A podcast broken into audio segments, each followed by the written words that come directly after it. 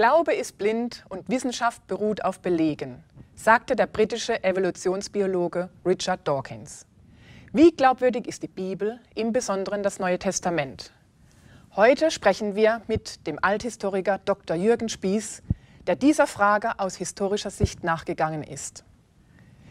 Dr. Jürgen Spieß wurde 1975 in München in alter Geschichte promoviert.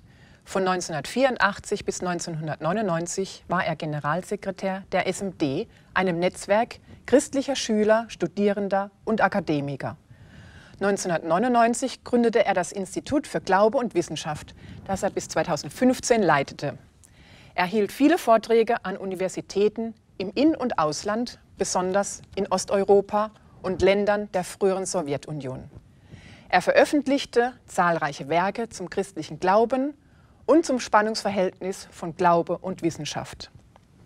Als Doktorand der alten Geschichte ist er Christ geworden. Durch einen Verkehrsunfall verlor er seine Familie.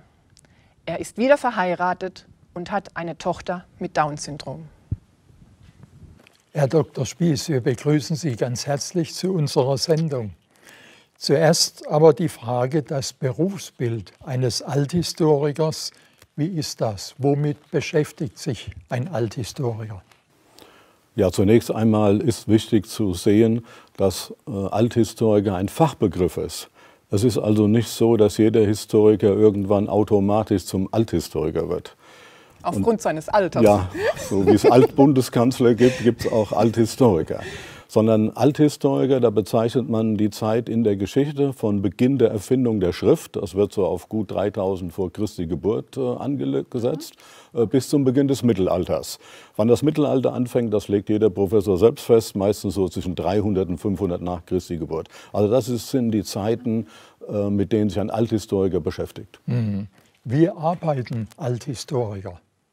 Ja, Althistoriker arbeiten nicht wie Naturwissenschaftler. Also wir versuchen ja keine Wiederholbarkeit und Reproduzierbarkeit herzustellen oder Naturgesetze zu entdecken, sondern Althistoriker arbeiten wie Juristen. Also wir konstruieren oder rekonstruieren vergangene Ereignisse aufgrund von Quellen und aufgrund von Indizien. Also Althistoriker führen jeweils einen Indizienprozess. Und äh, wenn man einen Indizienprozess äh, führt, dann kommt es darauf an, wie glaubwürdig sind die Zeugen bei der Rekonstruktion. Und das ist eine ganz wichtige Frage, äh, weil die Glaubwürdigkeit von Zeugen unterschiedlich bewertet wird. Das kann man vor Gericht ja auch manchmal erleben. Manchmal wird der gleiche Fall noch einmal aufgegriffen und das nächsthöhere Gericht kommt zu einem ganz anderen Urteil. Es gibt gar kein neues Indiz, aber das höhere Gericht hat eine andere Bewertung der Indizien. Und das gibt es auch in der Geschichtswissenschaft. Das hängt dann an äh, Lebenserfahrung des Historikers oder Berufserfahrung beim Richter, was hat er schon alles erlebt, für wie glaubwürdig hält der Zeugen. Und es kann manchmal auch äh, an der Weltanschauung eines Historikers hängen. Weil wenn wir es mit dem Neuen Testament zu tun haben, haben wir es ja auch mit der Frage Gottes zu tun. Und wer jetzt zum Beispiel als Historiker glaubt, es gibt gar keinen Gott, der muss natürlich die Indizien, die da verhandelt werden, anders auslegen. Aber dann ist die Unterschiedlichkeit nicht in der äh, Bewertung der Indizien aufgrund seines Historikerseins, sondern aufgrund seiner Weltanschauung. Aber wenn man das zusammenfassen will, Historiker arbeiten wie Juristen. Mhm. Okay. Und dann starten wir auch gleich mit der provokanten These von Richard Dawkins. Er sagt, Glaube ist blind, und Wissenschaft beruht auf Belege. Kann man Gott beweisen? Ja, also Gott kann man äh, natürlich nicht beweisen. Äh, genauso wenig wie man beweisen kann, dass es keinen Gott gibt. Richard Dawkins, als er gefragt worden ist, ob er glaube, dass es keinen Gott gibt, hat gesagt, zu 98,5 Prozent gibt es keinen, weil zu 100 Prozent, das hätte er nicht sagen können. Wer wollte das sagen? Beweisen kann man ihn auch nicht, weil man müsste dann vorher sich einigen, was man als Beweis anerkennen würde. Das ist die spannende Frage. Zu diesem Satz von äh, Dawkins ist zu sagen, dass er natürlich recht hat. Es gibt blinden Glauben, aber die Gegenüberstellung von Glaube ist blind. Wissenschaft beruht auf Belegen das trifft nicht auf den christlichen Glauben zu. Denn der christliche Glaube ist nicht blind, sondern beruht auf historischen Belegen und auf persönlichen Erfahrungen. Okay. Dann ist umso wichtiger die Frage nach der Historizität. Ja, für den christlichen Glauben ist die historische Frage von großer Bedeutung. Das kann man schon sehen am Glaubensbekenntnis. Also im Glaubensbekenntnis äh, hat sich vielleicht mancher schon mal gefragt, wenn er das mal gehört hat, äh, da heißt es gelitten unter Pontius Pilatus. Da fragt man sich, warum kommt der Pontius Pilatus ins Glaubensbekenntnis? Er ist neben Jesus und Maria der einzige Name, der im Glaubensbekenntnis vorkommt. Also schon hoch prominent, der Pontius Pilatus. Das hängt aber damit zusammen, dass die Verfasser des Glaubensbekenntnisses und die Christen, die heute das Glaubensbekenntnis sprechen, verdeutlichen wollten, das, was wir hier sagen über das Leben, den Tod und die Auferstehung von Jesus, das hat nicht irgendwann, irgendwo, irgendwie stattgefunden, sondern zur Zeit des Pontius Pilatus. Mhm. Und Pontius Pilatus ist eine Gestalt aus der römischen Geschichte, die wir sehr genau lokalisieren äh, und datieren können. Okay. Dann ist das ja eigentlich eine Zeitangabe auch, die, die Erwähnung der zum Beispiel Pontius Pilatus. Ja, also Pontius Pilatus, den kann man an Quellen feststellen. Der war in den Jahren 26 bis 36 nach Christi Geburt ähm, Gouverneur, wie man das, also Stadthalle, wenn die Bibel übersetzt, also er war praktisch der, der äh, Galiläa und auch Judäa war ja unter römischer Besatzung und er war sozusagen von der Römer der eingesetzte römische oberste Beamte jetzt über Judäa, Pontius Pilatus. Und das war in den Jahren 26 bis 36. Von daher kann man schon mal sagen, das, was wir über den Tod von Jesus erfahren und seine Begegnung mit Pilatus, die ja im Neuen Testament beschrieben wird, muss irgendwann zwischen 26 und 36 stattgefunden haben. Also man kann da schon eingrenzen. Kann nicht sagen, es war irgendwann oder irgendwie, sondern zur Zeit des Pontius Pilatus. Und das war den Christen wichtig. Es hat in der Geschichte stattgefunden. Hm. Gibt es antike Berichte, also außerhalb äh, der Bibel über Jesus und die ersten Christen? Also es gibt sehr wenig Material, was von Historikern ernst genommen wird, außer den Evangelien, und zwar denen, die jetzt im Neuen Testament versammelt sind. Aber es gibt einiges, zum Beispiel gerade diesen Sachverhalt mit dem Pontius Pilatus. Der berühmteste Historiker für das erste Jahrhundert, also der berühmteste römische Historiker, war ja Tacitus. Und der hat äh, eine römische Kaisergeschichte geschrieben, so um das Jahr 115 herum etwa. Und da kommt auch tatsächlich der Pontius Pilatus vor und da kommt auch Jesus Christus vor. Und zwar in einem Zusammenhang, wo wir es wahrscheinlich gar nicht mal vermuten würde, und zwar im Zusammenhang mit dem Brand Roms. Mhm. Rom ist in Brand geraten. Viele haben gesagt, das war zur Zeit des Kaisers Nero. Nero hat die möglicherweise selber in Brand gesteckt. Das ist bis heute umstritten, ob es war. Und darüber schreibt äh, Tacitus. Und er schreibt dann, dass dafür von Nero die Christen verantwortlich gemacht wurden und grausam hingerichtet wurden, obwohl kein römischer Bürger geglaubt hat, dass es wirklich die Christen waren. Und in diesem Zusammenhang muss er natürlich schreiben, wer sind diese Christen? Die tauchen auf einmal in seiner Biografie der 60er Jahre auf.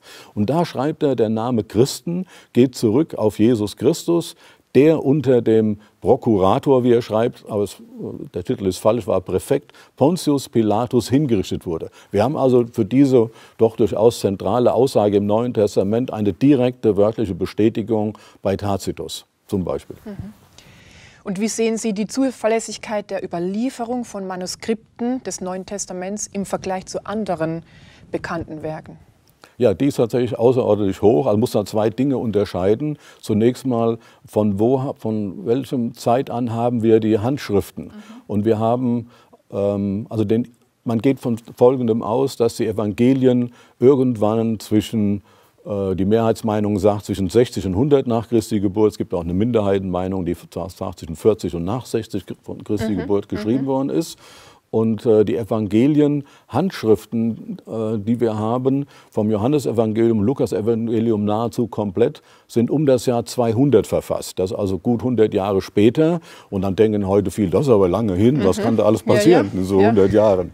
Es gibt auch einen Papierfetzen aus dem Johannesevangelium Kapitel 18, das wird allgemein auf die 120er Jahre, also ziemlich nah an die Ereignisse gesetzt. Man muss sich aber, da war ja auch Ihre Frage, ja. klar machen, wie ist der Vergleichspunkt? Ja. Und da ist es tatsächlich so, dass der Vergleichspunkt bei den Schriften der Evangelien und der Apostelgeschichte äh, deutlich günstiger ist als andere antike Autoren. Also wenn ich von Tacitus gesprochen habe, die ersten Handschriften von ihm gibt es erst 700, 800, 900 Jahre später. Und bei den Griechen, Thukydides, Platon, sind die ersten Handschriften, die wir haben, 1300 Jahre jünger als das Original. 1300 Jahre. Trotzdem zweifelt kein Historiker daran, dass wir die Originaltexte haben und arbeitet damit. Und es würden auch keine Leute am Neuen Testament zweifeln, wenn es nicht teilweise vom Inhalt her kritisch wäre. Denn an sich ist die äh, Handschriftenlage außerordentlich günstig, einmal von der zeitlichen Distanz, aber auch vom Umfang. Wir haben also bis ins Mittelalter hinein Tausende von Handschriften äh, der Evangelien oder des Neuen Testamentes. Komplette Evang äh, Neues Testament haben wir aus dem 4. Jahrhundert äh, vorliegen. Ähm, und wir könnten auch das Neue Testament immer wieder rekonstruieren, weil es von Anfang an Übersetzungen in andere Sprachen gegeben hat. Also sagen wir Armenisch, Syrisch, Koptisch. Und wenn wir die Texte zurückübersetzen, die wir da haben, dann kommen wir ja auch immer wieder auf den gleichen Text, wenn sie richtig übersetzt sind. Also von daher ist die, äh, die, die Handschriftenlage und die Datierungsfrage ist im Verhältnis zu anderen antiken Texten außerordentlich günstig. Okay. Und wie ist die historische Zuverlässigkeit von Lukas einzuschätzen? Der hat ja nicht nur das Evangelium geschrieben, sondern auch die Apostelgeschichte.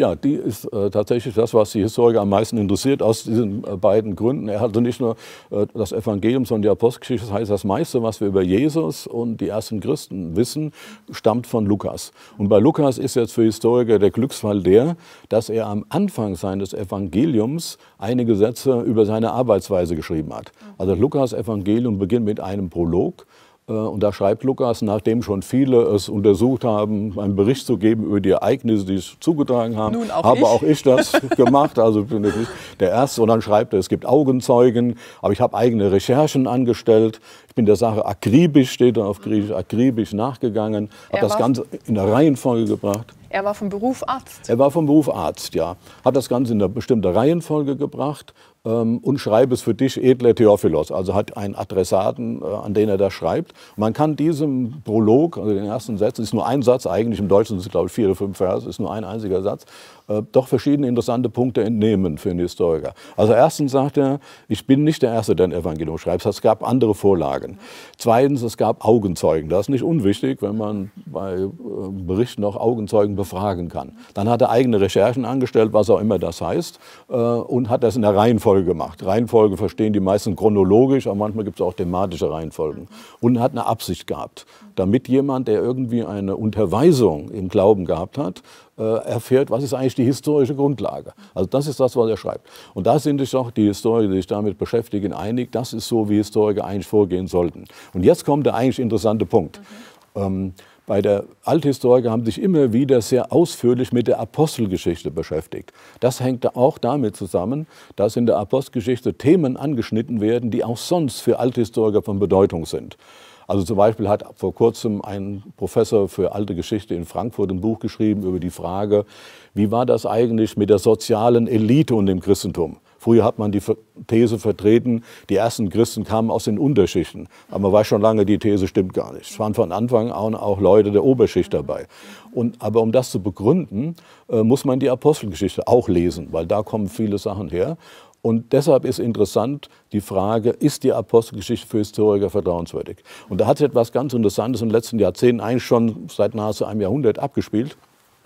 Man hat nämlich festgestellt, dass Lukas in der zweiten Hälfte der Apostelgeschichte lauter Amtsbezeichnungen verwendet, die auch wirklich stimmen. Also Sie haben ja gefragt mit der Zuverlässigkeit. Und da ist natürlich so, für Historiker ist es natürlich hochinteressant, wenn man jemanden überprüfen kann. Also zum Beispiel durch die Archäologie. Wenn einer irgendwas behauptet, das und das habe ich gesehen und das und das gab es. Jetzt kann man durch die Archäologie über, das stimmt, den hat es wirklich gegeben oder das Bauwerk gab es. Das erhöht natürlich die Zuverlässigkeit. Und bei Lukas ist, was die Apostelgeschichte angeht, nämlich das interessante Phänomen, dass er teilweise Reisebegleiter des Paulus war. Also wenn Sie den zweiten Teil, wir ab Kapitel 15, 16 lesen in der Postgeschichte, dann gibt es die sogenannten Wir-Berichte. Da berichtet er darüber, dass er selber ein Begleiter von Paulus war, also selber das miterlebt hat. Und das hat man inzwischen festgestellt, dass das auch, wenn Sie das mal lesen, so ab Kapitel 16, in jeder Stadt heißen die oberen Magistratsbeamten anders. Jeder hat einen eigenen Namen. Und das hat man inzwischen alle durch äh, Inschriften verifizieren können und hat festgestellt, die stimmen alle. Und das ist super. Also wenn die nicht stimmen würden, würden alle sagen, ja, alles furchtbar, kann man überhaupt nicht glauben. Also wie ich eben schon mal sagte, bei Tacitus stimmt nicht alles. Trotzdem sagen die, man kann sich mal irren, das war ihm nicht wichtig. Aber hier kann man jetzt umgekehrt einen Schluss über Lukas ziehen, der von großer Bedeutung für Historiker ist. Alles, was wir prüfen können, stimmt, und zwar in diesen Sachen mit den Ämtern. Das lässt den Rückschluss zu, dass Lukas ein Mensch war, dem an Genauigkeit lag. Und da würde ich jetzt mal sagen, Genauigkeit ist auch eine Charakterfrage. Also das war ein Mensch, der gerne genau, es muss nicht jeden interessieren, wie diese einzelnen Leute heißen. Also wenn, wie gesagt, bei Tacitus stimmt nicht alles, wird man sagen, okay, hat ihn nicht so interessiert. Also ich kann ja mal vorkommen. Aber bei Lukas stimmt und das heißt, das war ein, und das wirft natürlich ein großes Licht hin, auch bis in die Evangelien, dass man sich sagt, er war ja auch lange mit Paulus zusammen, die werden sich über vieles unterhalten haben. Er war im Jahr 57, war er mit Paulus in Jerusalem und da hat er auch Leute getroffen, die Jesus persönlich gekannt haben. Das fließt alles in sein Evangelium ein. Also von daher ist er am interessantesten, weil er eben auch die Apostelgeschichte geschrieben hat. Und er ist interessant, weil wir bei ihm gerade über die Apostelgeschichte vieles verifizieren können. Könnte es aber trotz all dieser Genauigkeit nicht auch sein, dass viele Legenden eingeflossen sind in späteren Jahrhunderten? Ja, also diese These ist immer wieder vorgebracht worden, die wird aber gerade von Althistorikern abgelehnt, weil die Althistoriker sagen, für Legenden brauchen wir schon äh, einige Jahrzehnte. Also wir müssen uns mal ganz kurz jetzt überhaupt die zeitlichen Verhältnisse deutlich machen. Man geht davon aus, dass Jesus am 7. April des Jahres 30 gekreuzigt worden ist. Das hängt an Indizien im Zusammenhang seines Todes. Es gibt die Möglichkeit, aber die wird nur von einer Minderheit für möglich gehalten, äh, dass er am 4. April 33 gestorben ist. Das wäre auch möglich. Äh, weil verschiedene Dinge zusammenkommen müssen. Also 7. April 30. Dann geht man davon aus, dass Paulus ein oder zwei Jahre danach Christ geworden ist, also möglicherweise in Jahren 31 und 32, die Mehrheitsmeinung, auf seinem Weg nach Damaskus. Und dann hat er ja an die Gemeinde von Korinth. Das ist ein ganz wichtiger, außerhalb der Evangelien, ganz wichtiger Text für die Urgeschichte der Christenheit. Im Kapitel 15 darüber geschrieben, dass er, da, dass er ein Glaubensbekenntnis bekommen hat, das bereits den Tod und die Auferstehung von Jesus enthält. Und das ist ja wahrscheinlich auch der Hintergrund Ihrer Frage, dass ich sage, gerade bei so wichtigen Fragen wie Tod und Auferstehung kann es da nicht sein, natürlich auch bei Heilungen, dass im Laufe der Jahre und Jahrzehnte man immer mehr erfunden hat. Aber äh, das würde bedeuten, dass man in ganz wenigen Jahren äh, diese zentralen Punkte erfunden hätte. Und das halten Althistoriker ähm, etwa aus Oxford für völlig ähm, unplausibel. Weil äh, wann auch immer er es empfangen hat, spätestens im Jahre 50 hat er dieses Glaubensbekenntnis weitergegeben. Wahrscheinlich, davon gehen die meisten Historiker aus, hatte er es bereits Mitte der 30er Jahre bekommen. Das sind nur wenige Jahre, drei bis acht Jahre nach dem Tod. Und so schnell entstehen keine Legenden. Hm. Könnte es aber nicht auch sein, dass durch das Kopieren, also Abschreiben der Schriften, dann Fehler entstanden sind? Man sagt ja immer, so im Lauf der Jahrhunderte kommen dann Fehler rein, wo man vielleicht gar nicht will oder auch bewusst durch Kirchenpolitik reinge oder stille Post. Ja, stille Post, stille Post. genau. genau. Der erste redet was rein, der letzte hat genau, ja. was ganz anderes, was er anschließend bekannt gibt. Ja gut, das Beispiel der stillen Post tatsächlich schon mal vorgebracht worden, ist natürlich ganz unsinnig. Bei der stillen Post liegt das Spiel ja gerade daran, dass der Erste wahrscheinlich so leise flüstert, schon der Allernächste es nicht genau versteht. Und da liegt ja gerade der Witz. Oder man bewusst Sachen ja, falsch verstehen ja, möchte. Das, ja, genau. dass es immer so weitergeht, sodass auch am Schluss lustig Hier ist ja eine ganz andere Situation. Hier lag es ja gerade den Leuten daran, die Sache möglichst äh, wortgetreu wiederzugeben. Aber es ist tatsächlich so, äh, wir haben über 5000 Handschriften ähm, über die Evangelien äh, inzwischen und dann gibt es auch ähm, wahrscheinlich 300.000 Verschreibungen. Das war sagen, 300.000 liebe Zeit, das lohnt sich gar nicht mehr. Aber muss ich mich fragen, wo liegen diese 300.000? Also man kann sich ja eins klar machen, das haben damals Leute nach Diktat oder indem sie einen Text vor sich hatten, abgeschrieben.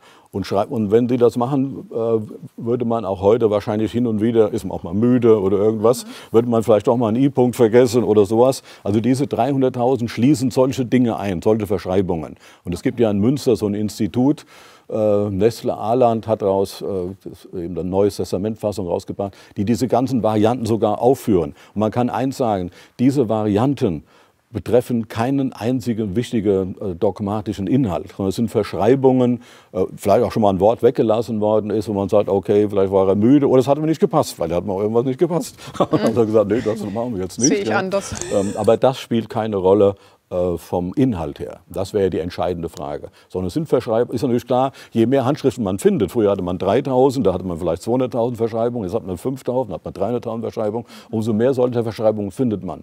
Aber die sind unbedeutend. Können Sie uns Bücher oder digitale Medien zu diesem Thema empfehlen?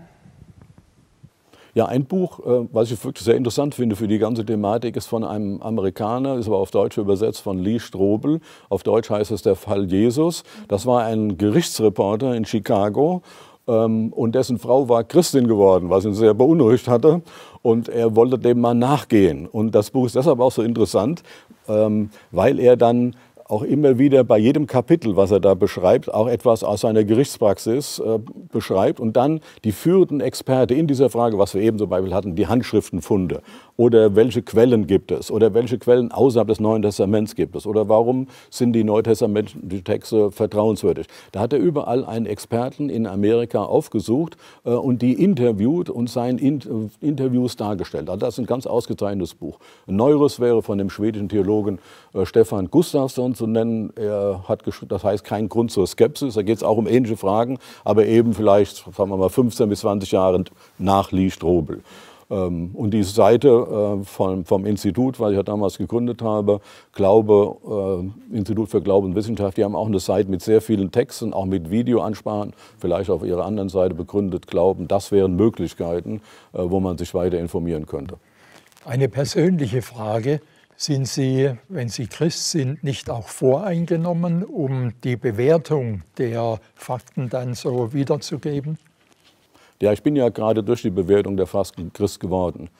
Also bei mir ist es so, ich komme nicht aus einem christlichen Elternhaus und hatte in der Schule einen Freund, der war Christ. Und der sagte zu mir, Jesus von den Toten auferstanden. Fand ich wirklich eine verblüffende Mitteilung.